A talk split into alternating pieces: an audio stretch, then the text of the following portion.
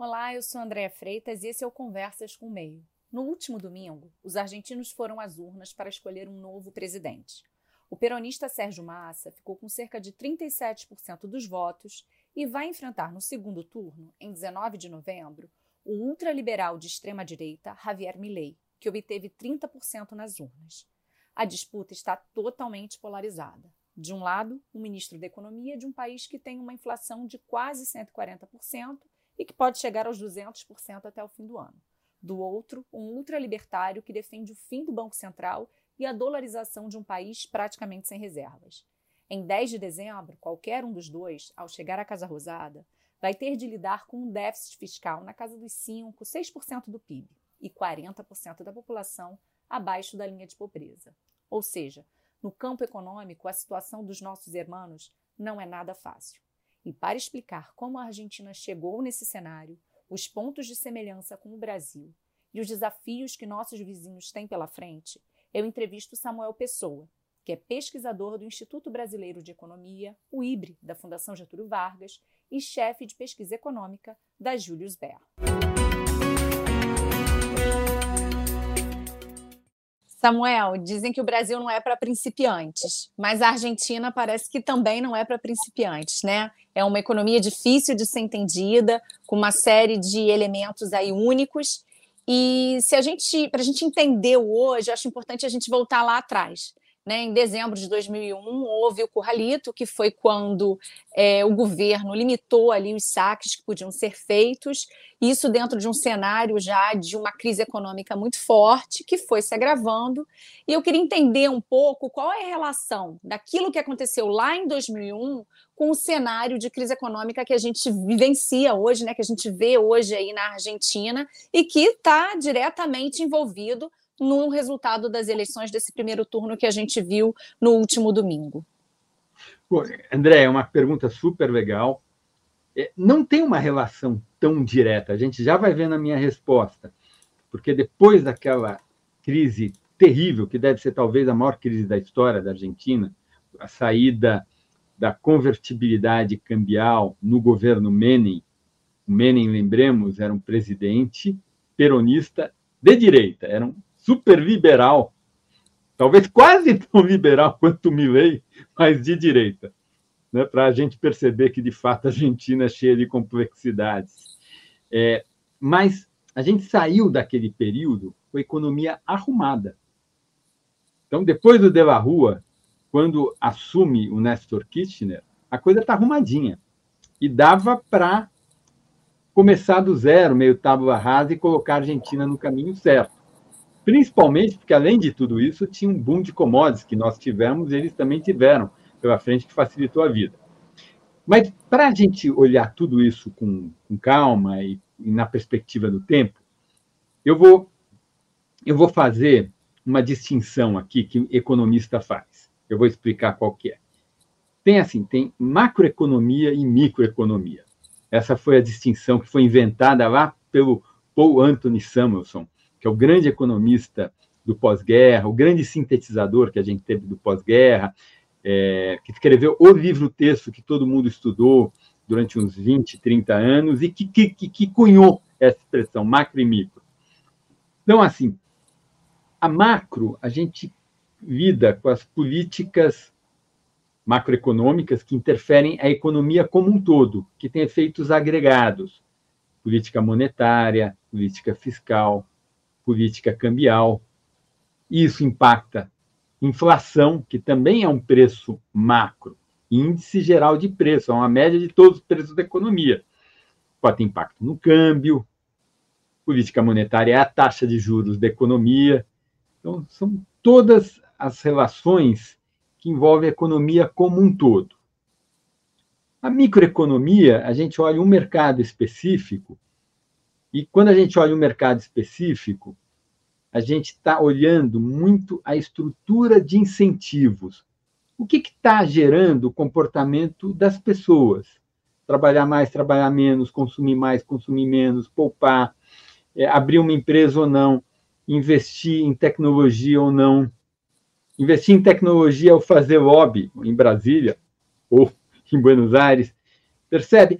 É, é só um corte para simplificar a forma de abordar o tema, porque economia é algo muito complexo. Mas como a macro é a soma das micro, as duas coisas conversam entre si, mas ajuda a gente a entender essa diferença.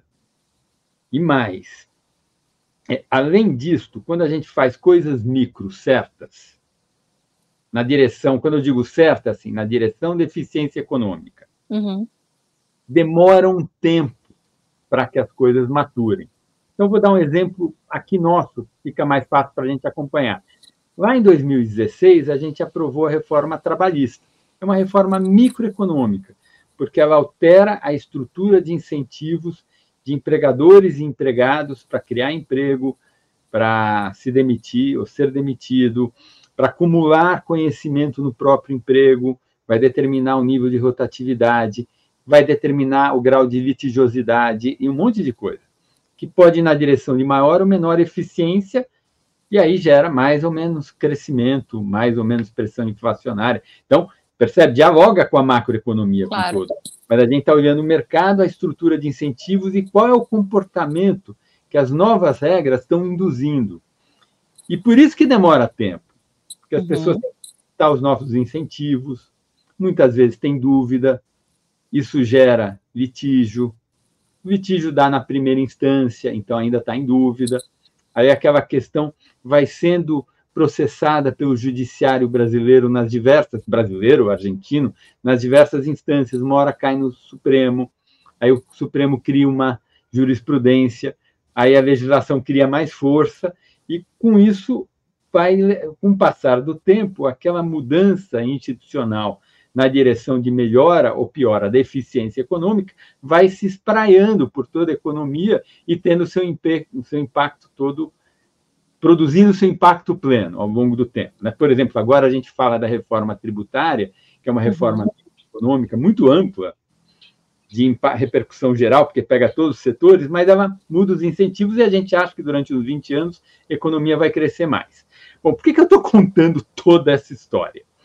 Porque quando a gente olha o governo Menem, que é esse governo engraçado, que é um governo peronista, absolutamente liberal, ele fez a seguinte coisa, Andréia. A parte microeconômica das regras, dos incentivos, da legislação em inúmeras áreas. Acho que abriu economia, fez reforma trabalhista, privatizou um monte de setores, fez uma reforma da Previdência e etc. Como eu disse quando a gente estava conversando, essas coisas demoram para maturar, leva um tempo. Só que ele errou na macro. Se ele acertou na micro, ele errou na macro. Porque ele escolheu, tinha um problema, Argentina como Brasil, como América Latina, um problema crônico de inflação muito alto, muita inércia, muito parecido com o problema brasileiro. E eles resolveram né, Argentina, eles gostam de solução extremas. Né? Nós, brasileiros, em geral, a gente fica mais no meio do caminho. Eles foram para enfrentar a questão inflacionária, inclusive com certo respaldo do FMI, eles foram para um regime de convertibilidade da moeda deles, que, aliás, é bem parecido com o que o Milley quer fazer. Uhum. O Milley é mais radical, ele quer dolarizar, quer que a moeda que circule lá na Argentina seja o próprio dólar. O que o Menem fez com um ministro dele, da economia, que era o Domingos Cavalo, foi uma caixa de conversão, ou seja, o Banco Central dele simplesmente trocava a uma paridade fixa a moeda americana por pesos, muito parecido com o padrão ouro. Uhum. Em vez de ter uma relação fixa entre ouro e peso, era uma relação fixa entre dólar e peso. Dólar fazia o papel do ouro. Então, eles foram para um regime monetário do século XIX, o padrão ouro. E, e esse regime tem um monte de defeitos. É, uma economia complexa e grande como a Argentina não funciona bem nesse regime. Principalmente não funciona bem se você sofre choques externos negativos. Porque assim, Andréia, é câmbio fixo. Uhum. Essencialmente é um regime de câmbio fixo. Sim. Mais, é mais radical do que o câmbio fixo, mas é um regime de câmbio fixo. você tem lá uma certa paridade. Aí você sofreu um monte de choques negativos, a economia não é mais competitiva. Tem duas Perfeito. formas de você voltar a ser competitivo internacionalmente. Ou todos os preços da sua economia caem, os preços caem, aí você passa a ser competitivo, ou o câmbio desvaloriza. Uhum. É equivalente uma coisa ou outra. Só que do ponto de vista da dificuldade de desvalorizar o câmbio, você vai lá, solta o câmbio e ajusta uma nova cotação. No dia seguinte, você já tem um novo câmbio. Gerar uma redução numa economia de mercado durante um bom tempo do, de todos os preços da economia, você só faz isso com muita recessão. Então, câmbio fixo funciona muito mal quando a economia sofre seguidos choques externos negativos. Tá? Então, Menem fez tudo certo na micro, mas demora para colher. E escolheu um regime cambial para enfrentar o problema inflacionário. Não é que o Domingos Cavalo era um idiota. Uhum. Não, era um problema inflacionário gravíssimo, não tinha saídas técnicas muito simples, não tinha nenhuma saída fácil. O câmbio fixo era uma saída tradicionalmente usada para esse tipo de problema houve o aval do FMI, inclusive o FMI quis vender para a gente o câmbio fixo. Nós, lá no governo Itamar, não, não, não embarcamos nessa, fomos lá para o nosso método e deu muito melhor. E aí o que aconteceu é que aquele regime cambial começou a gerar um desequilíbrio de competitividade. Certo. E você teve que fazer cada vez uma, uma recessão maior. Uma economia como a Argentina, sindicalizada, com, com grupos sociais muito organizados, uma característica básica da Argentina é que é muito difícil impor perdas. Você está numa situação, vem um monte de choque externo negativo, o país ficou pobre, mais pobre, você poderia solucionar desvalorizando o câmbio, aí você distribui facilmente a pobreza pelas pessoas, dependendo do, do poder da distribuição de poder de barganha entre os diversos grupos da sociedade. Ou você não tem esse instrumento, você tem que fazer uma recessão para os preços caírem, todo mundo brigando contra aquilo. Uma hora a economia não aguentou. Uhum. E a economia estava toda dolarizada. É, a desvalorização do câmbio significava você ter que desvalorizar os ativos, a poupança das pessoas, e por isso teve o curralito. Né? As pessoas não puderam pegar suas poupanças e perderam dinheiro. Sim. E, e gerou uma crise, acho que o PIB em três anos caiu 20%. Tá? Só para você ter uma ideia, André, a nossa grande crise, 2014 2016, uma queda de PIB de 6,7% já foi o que foi, né? Já uhum. afetou o Brasil. Você, não sei se você se lembra daquela época, estou vendo você meio jovem. Não, não tão jovem assim. Daquela época. Mas lá 2014, 2016 foi muito difícil. Bom, a Argentina foi o triplo, o triplo. Vocês verem que esses nossos irmãos, eles, eles levam fundo as experiências deles. São, são radicais. Então, o que, que aconteceu? Mas sobrou, né, teve um, um, dia que a Argentina teve três ou quatro presidentes, saiu, Menem caiu tal, aí ficou um tempo de la rua, e ele passou para o Nestor Kirchner, ganhou a eleição, assumiu o Nestor. E o que eu tô, eu toda essa história para dizer o seguinte, André, o Nestor Kirchner recebeu a economia toda arrumada, todinha arrumada. Por quê? Porque ele tinha um monte de reforma microeconômica para colher. Então, tinha um monte de produtividade para começar a crescer, que era a maturação das reformas liberalizantes, que foram bem feitas pelo Domingo Cavalo. Ele pega a economia com desemprego imenso. Então, dá para ele crescer. Né? O impedimento era o câmbio errado e a dívida externa. Ora, eles flutuaram o câmbio e deram calote na dívida. Então, resolveu os dois problemas maiores, resolveram. Ela deixou de ter dívida externa estava com inflação baixa, e mais, Andréia, importantíssimo isso, estava com a política fiscal em ordem, arrumada. O De La Rua passou para o Kirchner com superávit primário do, das contas públicas. Uhum. Então, não tinha dívida, porque tinham dado calote, o câmbio arrumou, não tinha inflação, superávit primário, situação externa superavitária também, e um monte de reforma micro para gerar eficiência, para gerar um fôlego grande de crescimento, adicionalmente um fôlego a mais, fruto porque do hiato de recursos, do desemprego, que é péssimo, é uma situação social horrível, mas que gera um espaço imenso para recuperação e ganho. Então, foi assim que o Nestor Kirchner recebeu a economia. E o Kirchner, Nestor e a Cristina, eles destruíram isso. Eles pegaram uma economia arrumada e eles foram aos pouquinhos desarrumando. E essa, desarruma... e, e, e essa desarrumação ela tinha uma base fiscal, que é, como toda economia latino-americana, injusta, muito desigual, com demandas sociais imensas, e eles, o kirchnerismo, de uma, uma porção à esquerda do peronismo, é, na, na, talvez na tradição peronista mais pura, uhum. não conhecendo a ciência política argentina para emitir opinião, mas que dá um peso muito grande a atacar as desigualdades sociais rapidamente, e aí ele foi quebrando tudo. Então, se eu pegar já os quinto ou sexto ano, no meio de um boom de commodities. Eles já tinham déficit primário fiscal. Então, eles foram reconstruindo o desequilíbrio fiscal. Sem inflação, porque eles estavam sem inflação, porque o Menem tinha resolvido o problema da inflação. A inflação era uns 4, 5% ao ano. Uhum. A inflação foi subindo também. No primeiro momento, a inflação subiu, Andréia, mesmo com a situação fiscal em ordem. Por quê? porque eles praticaram uma política monetária muito frouxa.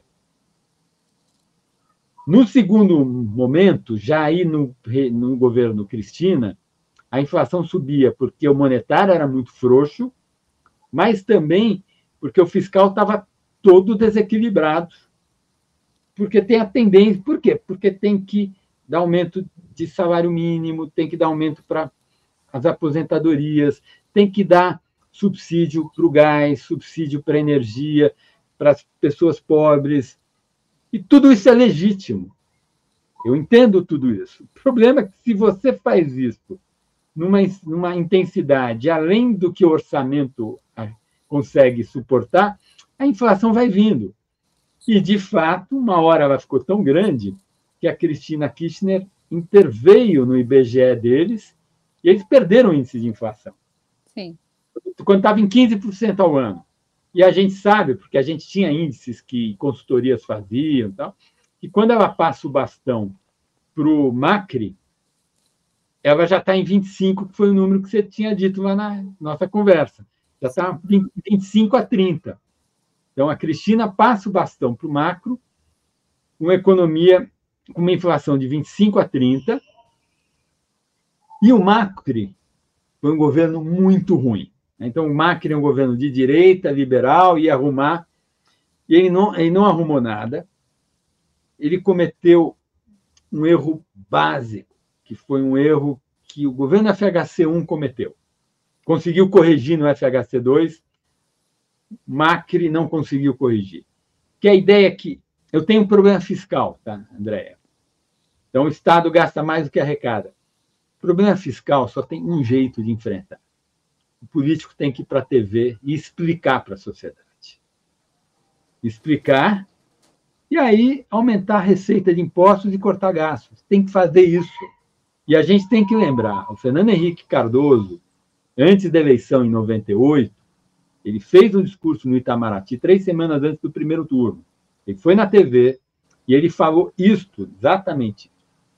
A gente tem um problema, esse problema não é do resto do mundo, esse problema é nosso, nós que o nosso Estado gasta mais do que arrecada. E a gente tem que resolver isso. E tem dois jeitos de resolver: aumentando imposto e reduzindo gasto.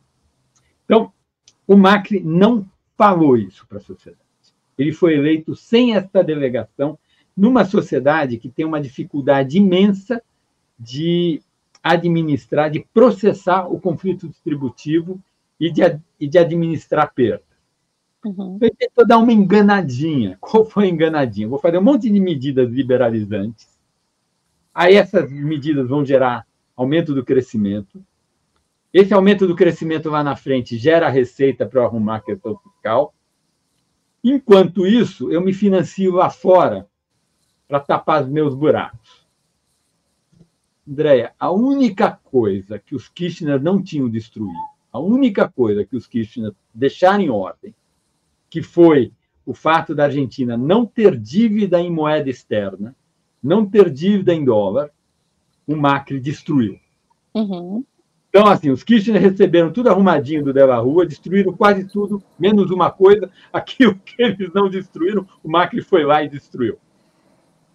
E, e o problema é o seguinte: a gente conversou, reforma micro demora para maturar. Ninguém vai resolver problema fiscal com reforma micro, esquece. Problema fiscal é duro, você resolve aumentando imposto, reduzindo gasto, ponto. Não tem outra saída. E e aí, então, o governo Macri foi um desastre, ganhou o Fernandes, e o Fernandes é peronista, ele ficou amarrado ao populismo peronista. Ele não consegue fazer ajuste fiscal. Não dá para aumentar a carga tributária, porque a Argentina é um caso parecido do brasileiro, uma carga tributária já muito alta. E não dá para cortar gasto. Por quê? Porque gasto é vida.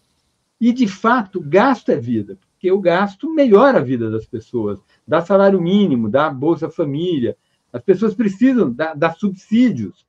O problema é o seguinte: é que se o gasto é além da capacidade produtiva do Estado, gera inflação, inflação gera desorganização, desorganização gera redução do PIB, e redução do PIB gera menos recurso para distribuir. E você vai matando aos pouquinhos a galinha dos ovos de ouro. Uhum. Então, por que você não pode ajustar? Por que gasta vida? Porque quem tem fome tem pressa? Você vai produzindo mais fome, mais destruição da capacidade produtiva. Então, esse equilíbrio é muito difícil. É uma coisa que os asiáticos tiram de letra. Nós, latino-americanos, temos o maior problema com isso. E a gente administra mal. E aí a gente não consegue administrar perdas e vai resolvendo por inflação, por desorganização, e cada dia você está um pouco pior. E o Fernandes é isso. E agora a inflação está batendo na margem, assim, nos últimos meses. Anualizado, acho que está 200% ao ano ou mais. Então, é essa a história da Argentina, Andréia. Então, com base em tudo que a gente conversou, é... o que eu estou entendendo é que 2001, aquele problema meio que ficou para trás mas é, o governo Kirchner, principalmente, foi criando aí toda uma crise fiscal muito grave, né? E que é o que a gente, né, que a Argentina vem sentindo até hoje de alguma forma. Aí chega 2015 e a Cristina entrega o governo com uma inflação de 25%. Em 2019, o Macri entrega o governo com uma inflação de 50%. Agora o Alberto Fernandes vai entregar aí com 140 até 200% se fala né, até dezembro. É, eu acho que isso aparece muito na, na imprensa brasileira, acho que até porque a gente se reconhece um pouco nesse lugar, né? Porque a questão inflacionária para a gente foi uma dor é, muito grande, né? É, eu acho que ainda está muito, muito presente para a gente. Mas não é apenas isso, né? E o, o Massa, quando ele assume o Ministério da Economia, ele assume com o objetivo de ser o candidato a ser eleito, né, o candidato presidencial. E algumas medidas foram sendo tomadas por ele oh. também nesse período em relação a benefícios, né, outros gastos aí. Agora, há pouco tempo, ele, ele anunciou é, a suspensão da cobrança do imposto de renda para quem ganha mais ou menos até 4.800 dólares, o equivalente a 4.800 dólares. Qual vai ser o custo também desse tipo de medida, que é uma medida é, adotada com o objetivo é, de ganhar né, nas urnas, qual é o, o, o, qual é o impacto disso para quem ganhar lá no dia 19 de novembro, independentemente de ser o próprio Massa ou de ser o Milley, Samuel? Você me disse do Massa. Né? Você me disse, ó, o Massa está construindo um estelionato eleitoral. Porque para se eleger, ele está tomando medidas que agravam o problema.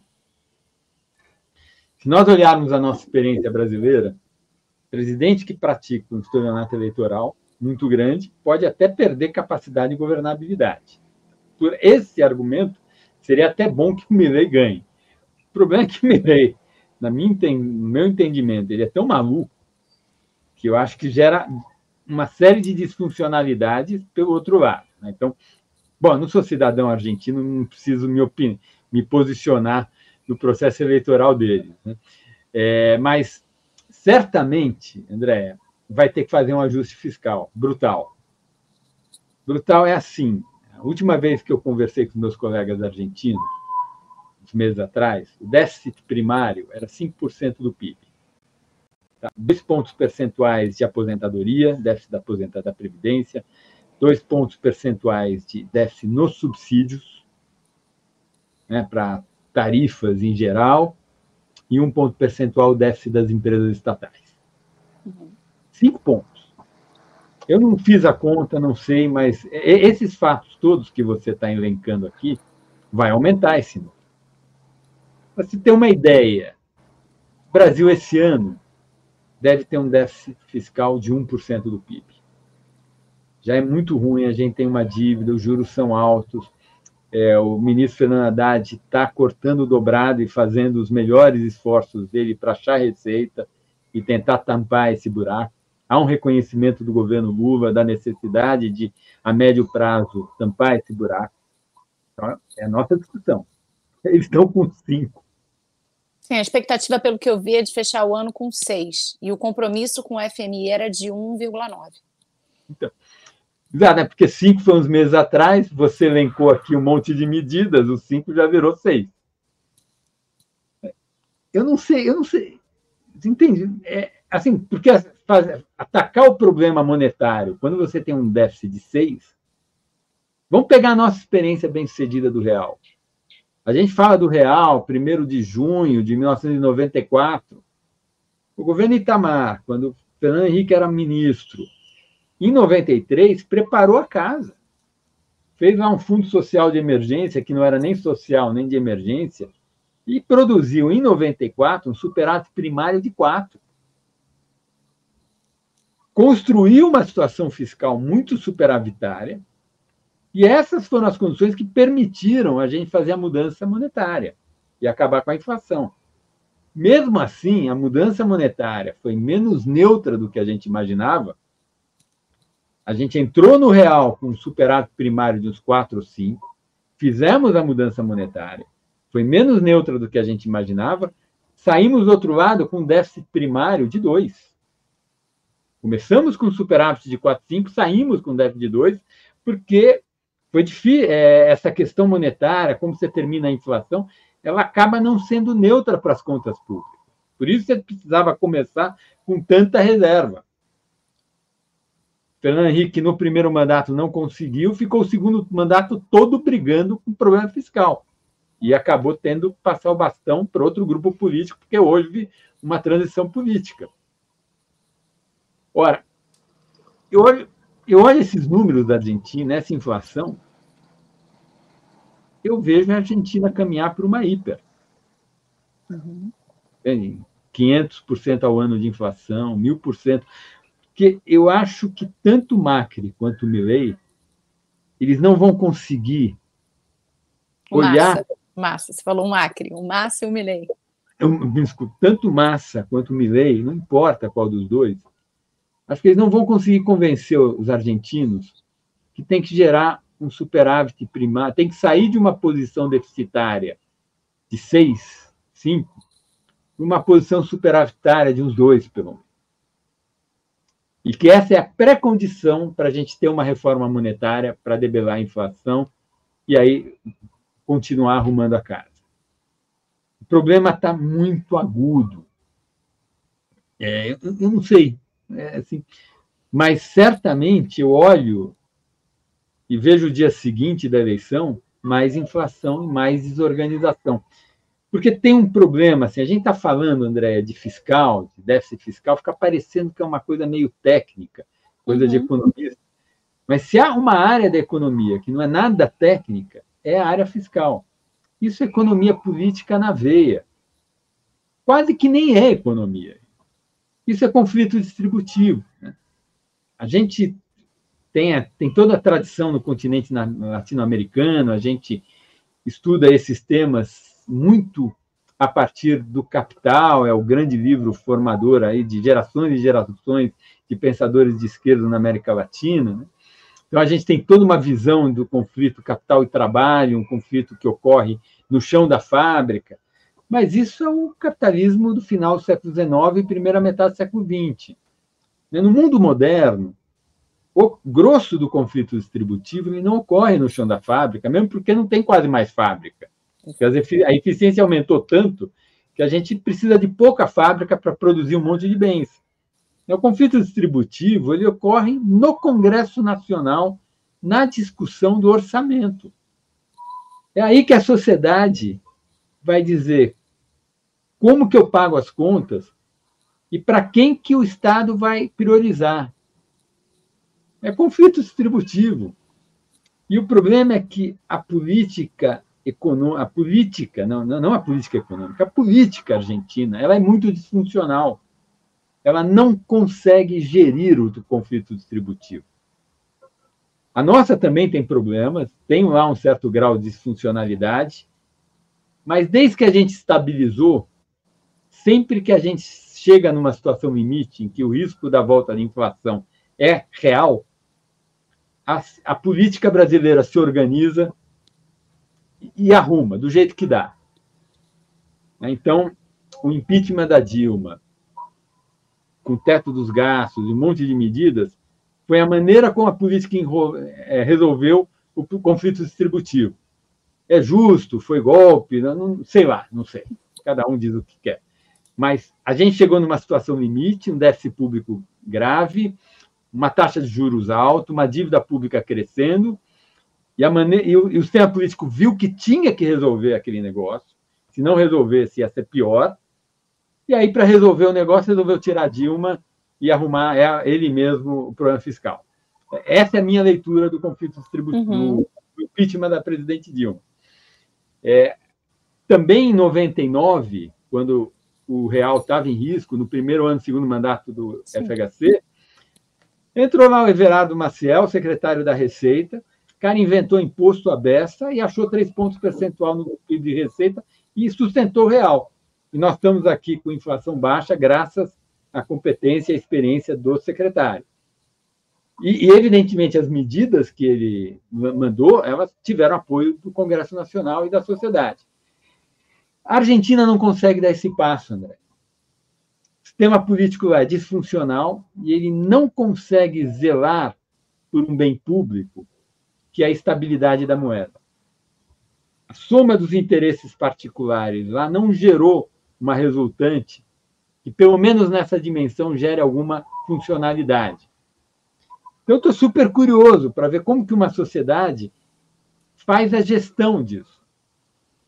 Quem ganhar a eleição, seja o Massa, seja o Milley, vai ter que fazer um ajuste fiscal brutal, duríssimo, criar as condições para fazer um, uma transição monetária, eu espero que não seja novamente o câmbio fixo ou a dolarização, seja alguma coisa mais parecido com a experiência brasileira.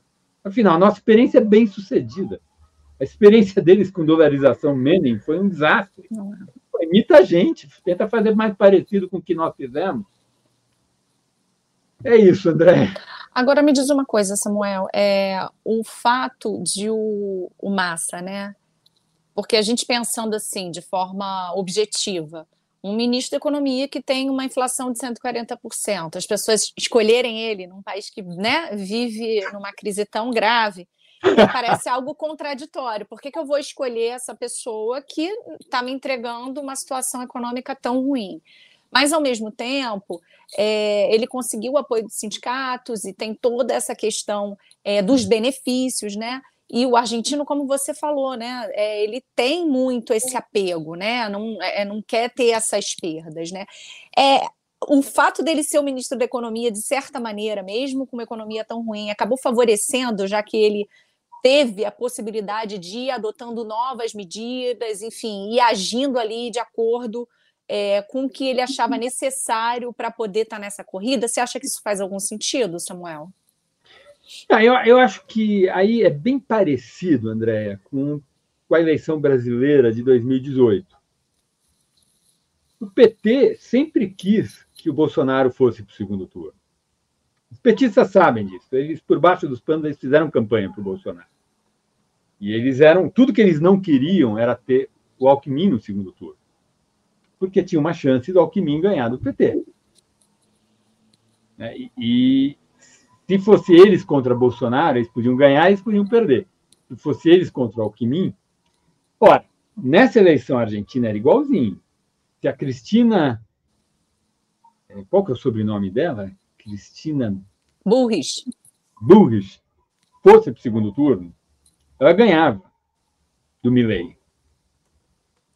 Então, é. Patrícia. Patrícia, Patrícia não é Cristina, é Patrícia. Então, a, primeiro, os peronistas ficaram felizes do Milley para o segundo turno, certamente. E, e aí, agora, temos essa, essa solução um pouquinho mais polarizada. E aí, acho que o Massa ele é uma pessoa de um grupo político tradicional, que já governa a Argentina há décadas e décadas e décadas, que existe, o grupo político existe há 60 anos, tem história tal. Então, eu acho que a população argentina, por um lado, fica com medo. É, e, e eu, eu ficaria também. Pelas coisas que eu ouço o Milley falar, me parece uma pessoa que vai fazer um governo bom. Eu estou distante, não conheço, a minha opinião não tem nenhum valor, mas eu olho assim, acho estranho as coisas que ele fala. É... Agora, por outro lado, tem esse, essa característica surpreendente que é um ministro da Fazenda uma, um enorme insucesso. Sim.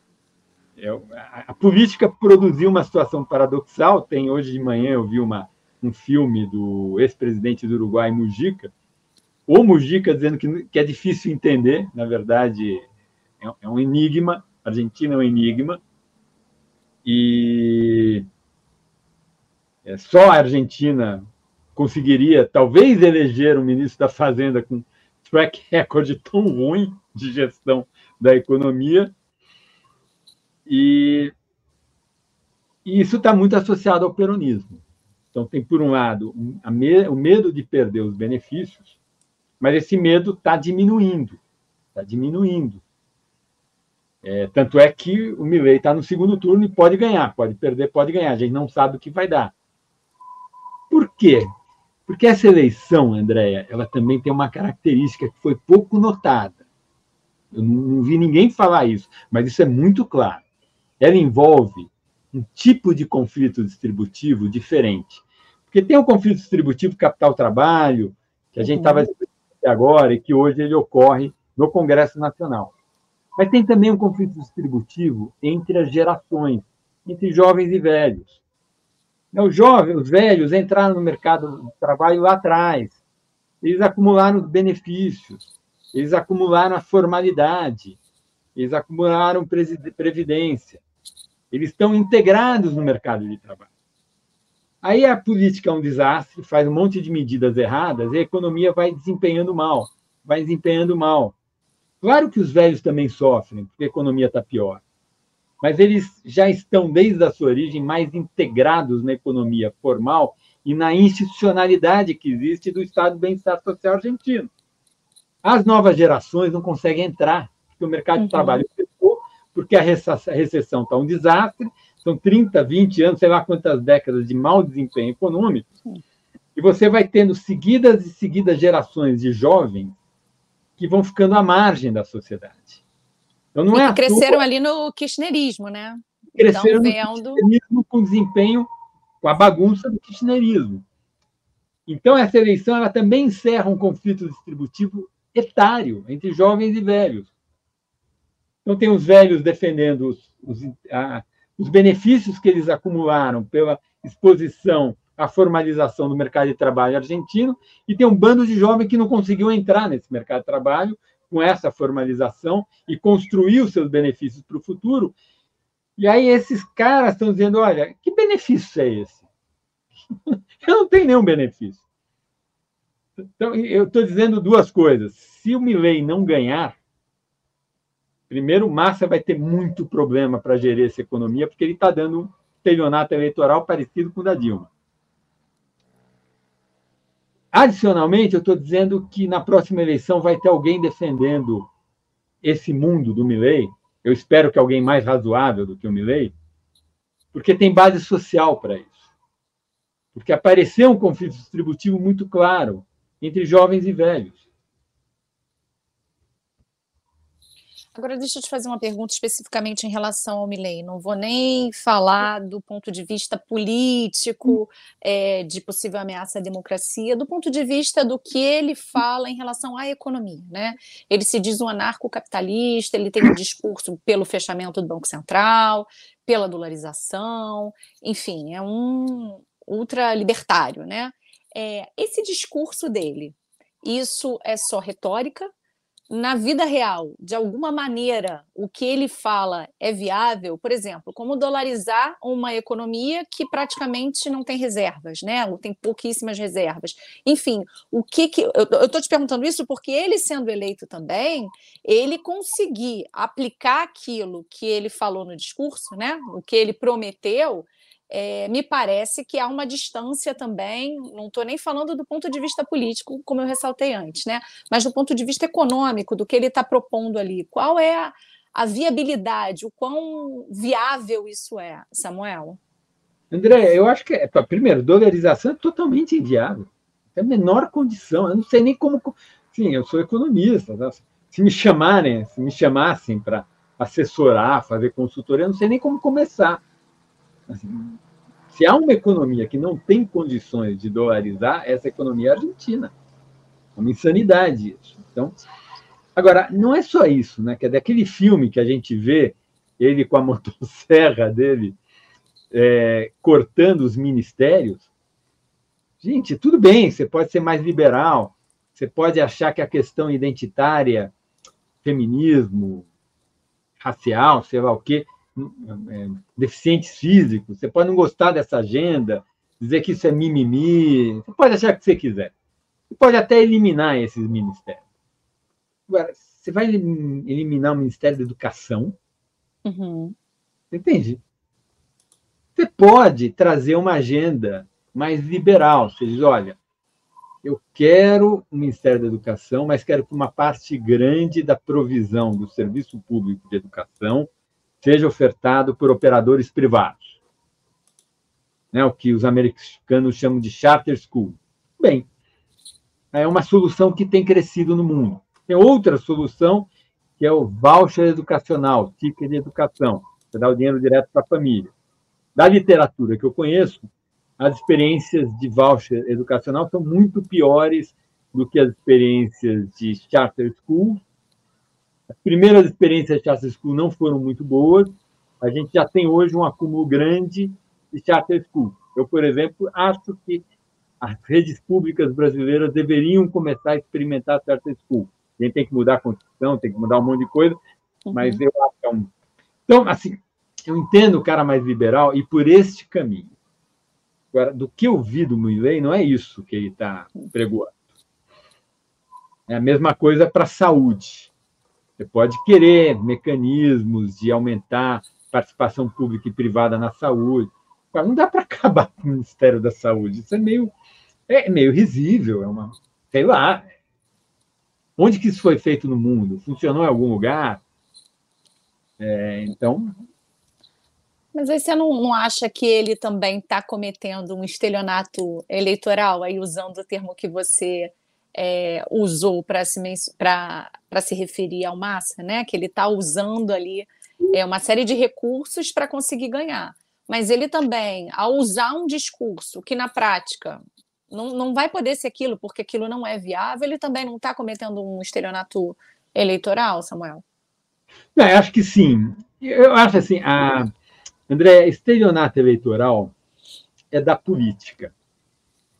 E política não é o campo da moralidade. Né? Moralidade na nossa relação com a coisa, com a coisa pública e na nossa vida privada. Política está valendo. Você tem as regras, qualquer coisa dentro das regras para ganhar está valendo. Né? Então, o problema do estelionato eleitoral não é uma questão moral. É, por exemplo, a minha interpretação é que a Dilma perdeu a capacidade de governar não foi porque ela cometeu o estelionato eleitoral só, porque o FHC cometeu. Uhum. Nenhum político ele é muito claro no que ele vai fazer quando ele está numa campanha. Se o cara é muito claro no que ele vai fazer quando ele está, ele só vai perder a eleição, ele já deixou de ser político. Né? Vai mudar. Então, o problema do estelionato eleitoral é a intensidade. Tem, tem, tem uma conta. Você tem que uhum. saber. Então, voltando ao exemplo que eu gosto do FHC, que fez o discurso do Itamaraty três semanas antes do primeiro turno, dizendo que ia ter que fazer ajuste fiscal e blá, blá. Ele cometeu estelionato eleitoral. Ele mudou o câmbio. Ele disse que não ia mudar o câmbio e mudou o câmbio. Só que ele fez uma série de outras coisas para equilibrar. Uma delas foi aquele discurso do Itamaraty. Claro que ele sabia que ia dar o estelionato eleitoral do câmbio, ele sabia que era um problemão, e ele disse: Poxa, se eu fizer tudo isso, eu vou, não, governo no dia seguinte. Então, deixa eu fazer algumas coisas para construir a minha governabilidade no dia seguinte da eleição. Então, a questão que a gente precisa avaliar é qual a intensidade do estelionato eleitoral. E aí eu tenho muito pouca capacidade de formar um juízo, tanto para o estelionato eleitoral do Massa, quanto do estelionato eleitoral do Milley. Existe uhum. uma diferença qualitativa entre os dois estelionatos eleitorais, que é o Massa ele é ministro da Fazenda hoje. Ele não está dizendo o que vai fazer, ele já está fazendo. E ele já está dando mais benefícios para as pessoas, benefícios esses que as pessoas estão sentindo no bolso. Evidentemente, a contrapartida disso que ele fez é a inflação no final do ano está 200 e crescendo, e a conta rapidinho vai chegar. Enquanto o estelionato do Milley é só o que ele vai fazer. Então, é, eu, eu não sei ao certo como que a população argentina ganha em massa, ganha Milley, vai avaliar os estelionatos eleitorais. A impressão que eu tenho é que, quantitativamente, o do Massa é pior, porque tem essa uhum. qualidade diferente, que é um estelionato a partir de coisas que ele já está fazendo hoje. E do ponto de vista da economia, o que que te parece mais arriscado? Uma vitória do Massa ou uma vitória do Milley dentro aí do, do cenário de cada um, né? Das Olha, propostas eu, de cada um. É, eu sou cidadão brasileiro, eu, me, eu não me sinto à vontade para opinar sobre eleição de um país vizinho, né? mas eu vou opinar. Vou, achar, vou dizer o que eu acho. É, eu acho que o Milley é muito disfuncional.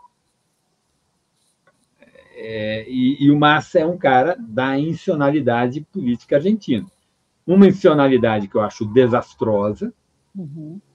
que produziu, nos últimos 100 anos, a maior decadência de um país em tempos de paz do capitalismo mundial.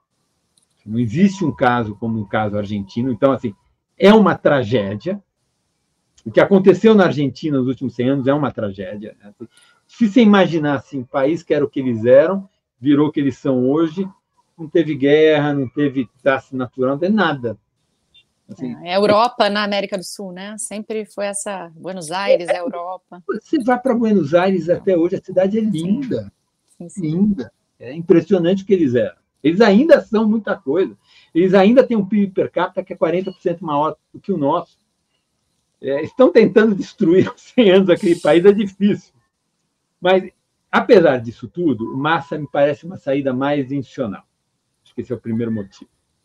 E o segundo motivo é, eu torço para o Massa também por um outro motivo, que é, é, eu acredito, as pessoas dizem que é uma ingenuidade minha, pode ser, mas eu acredito em aprendizado.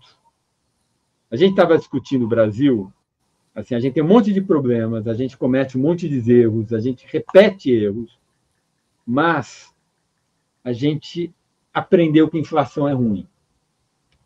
Todos os grupos políticos aprenderam isso. Isso é um enorme ativo que a sociedade brasileira tem.